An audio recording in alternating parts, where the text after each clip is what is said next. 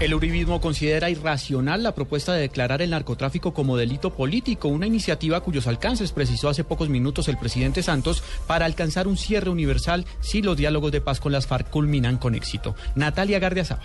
El senador del Centro Democrático Álvaro Uribe Vélez manifestó que el narcotráfico no puede ser conexo con el delito político porque está relacionado con lo que calificó como atrocidades, más no con política. Que un delito que ha estado relacionado con atrocidades, que es responsable de tantas acciones de derramamiento de sangre en Colombia que califican como actos terroristas, no se debe amparar bajo el paraguas del delito político. El expresidente Uribe aseguró que el narcotráfico ha sido una fuente permanente de atrocidades en Colombia. Natalia Gardia al Blue Radio.